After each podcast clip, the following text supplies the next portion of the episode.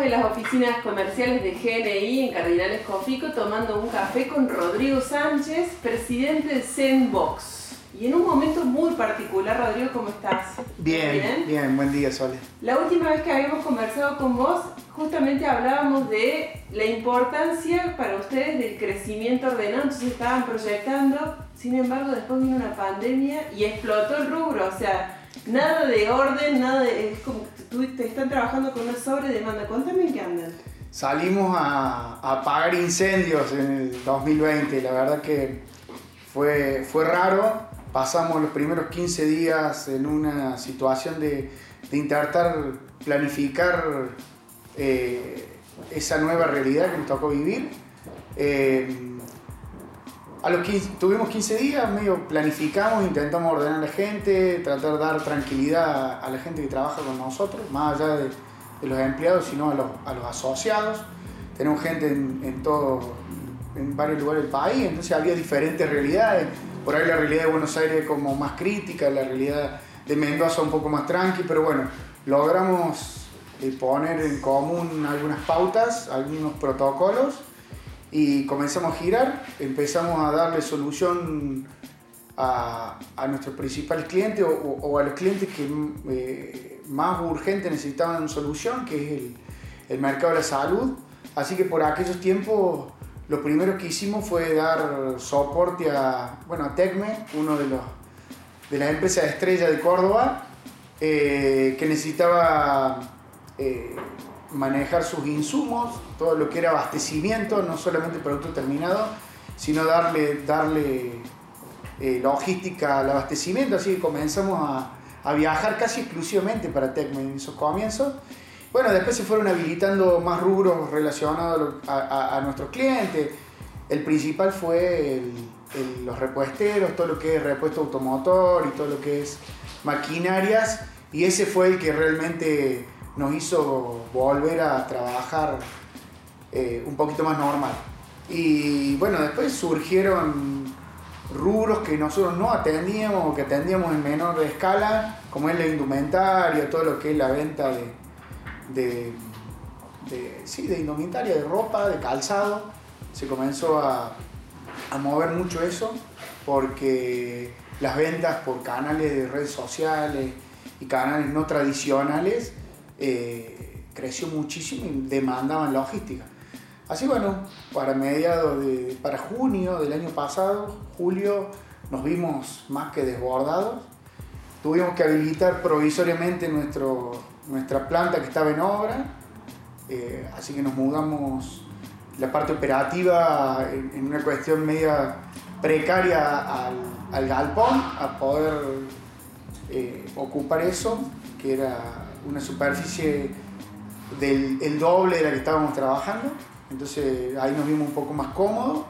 Y bueno, nada, eh, hace dos meses mudamos nuestras oficinas. Ahora me vas a contar de eso. Ah, pero digo, volviendo un tiempo atrás, si eh, previo a la pandemia hacían 10 eh, envíos de 10 em, paquetes, con la pandemia empezaron a distribuir cuánto, de 10 a cuánto subían. Mira, nosotros para el año pasado, para junio y julio, que fue el pico, eh, y para, bueno, para el Día del Padre fue uno de los picos más grandes. Eh, y te puedo decir que de 10 subimos a 100. Sí, así. Crecieron un mil por ciento. Un mil por ciento, un mil por ciento. Hoy no existe eso, hoy se estabilizó, pero en el pico fue el mil por ciento. Ten en cuenta, Sole, que mucha gente que se quedó sin el trabajo tradicional o, no tenía horizonte de volver a trabajar en un rubro tradicional, se volcó estas ventas a través de, las redes sociales y demandó logística. ¿Está? Entonces, en una casa que a lo mejor trabajaba el padre y la madre, em, donde tenían un adolescente, bueno, muchos de esos, una familia de cuatro, se transformaron en cuatro que comercializaban algún tipo de producto y, demandaban logística. ¿Y hoy cómo viene el, panorama? ¿Cuánto de, eso, de ese mil se sostiene? No, hoy, hoy, hoy, ha bajado mucho y hoy debemos estar en un 50% de ese mil. O sea que ya quedó bastante, ¿no? Estamos de 10 que estamos en 50, ¿no? Eh, Es mucho. Es Arrastraron un 500%, es un digamos. 500%, exacto. De la pandemia. Bueno, ¿cómo es el escenario de Sandbox hoy? ¿Dónde están? ¿Cantidad de sucursales? Y hoy, ¿dónde estamos? Hoy estamos, eh, lo, último que venimos haciendo en estos últimos dos meses fue eh, crecer en, en, superficies. Bueno, ya estamos instalados en oficina en nuestro centro logístico propio, donde pasamos de, de una de una oficina de 40 metros a 200 metros de oficina. En Villa Q. En Villa Q, en el mismo predio. Eh, tenemos nuestro galpón de, de, operaciones de 900 metros, exclusivamente para, para, operaciones, donde antes teníamos un galpón en Barrio Corredón de 900 metros, pero lo utilizamos para, para guardar nuestros vehículos también.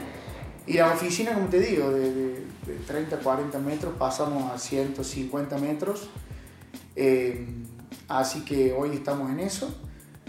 Eh, ¿Y están en cuántas provincias, Rodrigo? Estamos en, estamos en Mendoza, estamos en San Luis, estamos en Córdoba, toda la provincia de Córdoba, estamos en Santa Fe, Rosario, estamos en Buenos Aires, provincia de, de Buenos Aires. Tenemos hoy activa 35 sucursales. ¿sí?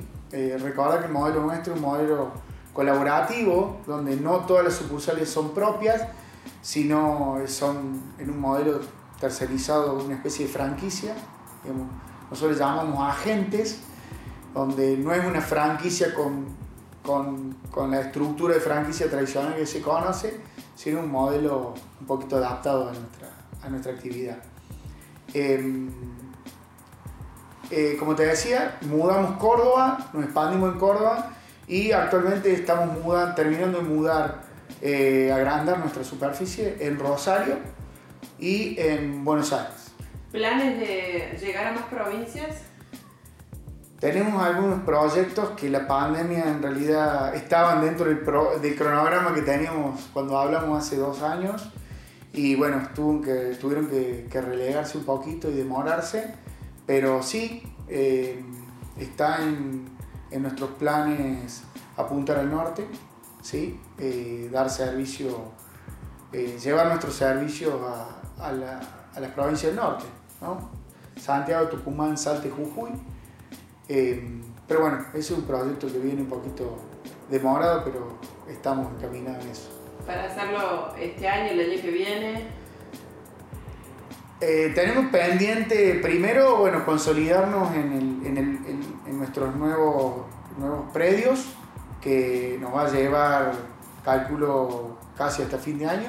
Para superar esta crisis de crecimiento que han tenido. Crisis de crecimiento. Y por otro lado, bueno, estamos en un proyecto que, que es el de transformación digital, que venimos trabajando hace ya tres años y, y bueno, eh, toda esta vorágine del exceso de demanda nos llevó a que tuvimos que salir a, a solucionar cuestiones urgentes y bueno, esto se fue, se fue acompañando.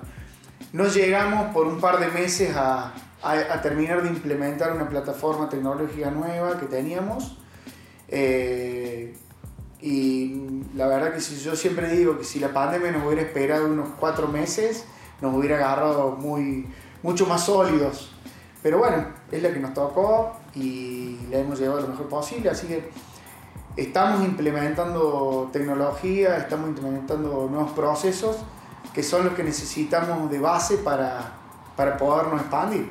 ¿no? Queremos crecer ordenadamente. Muchísimas gracias. Así que bueno, eso es. no, por favor, gracias a ustedes siempre por estar y saludo a, a Íñigo y a todo el equipo. Está allá en España. Está en España. Desde España. La mira de lejos.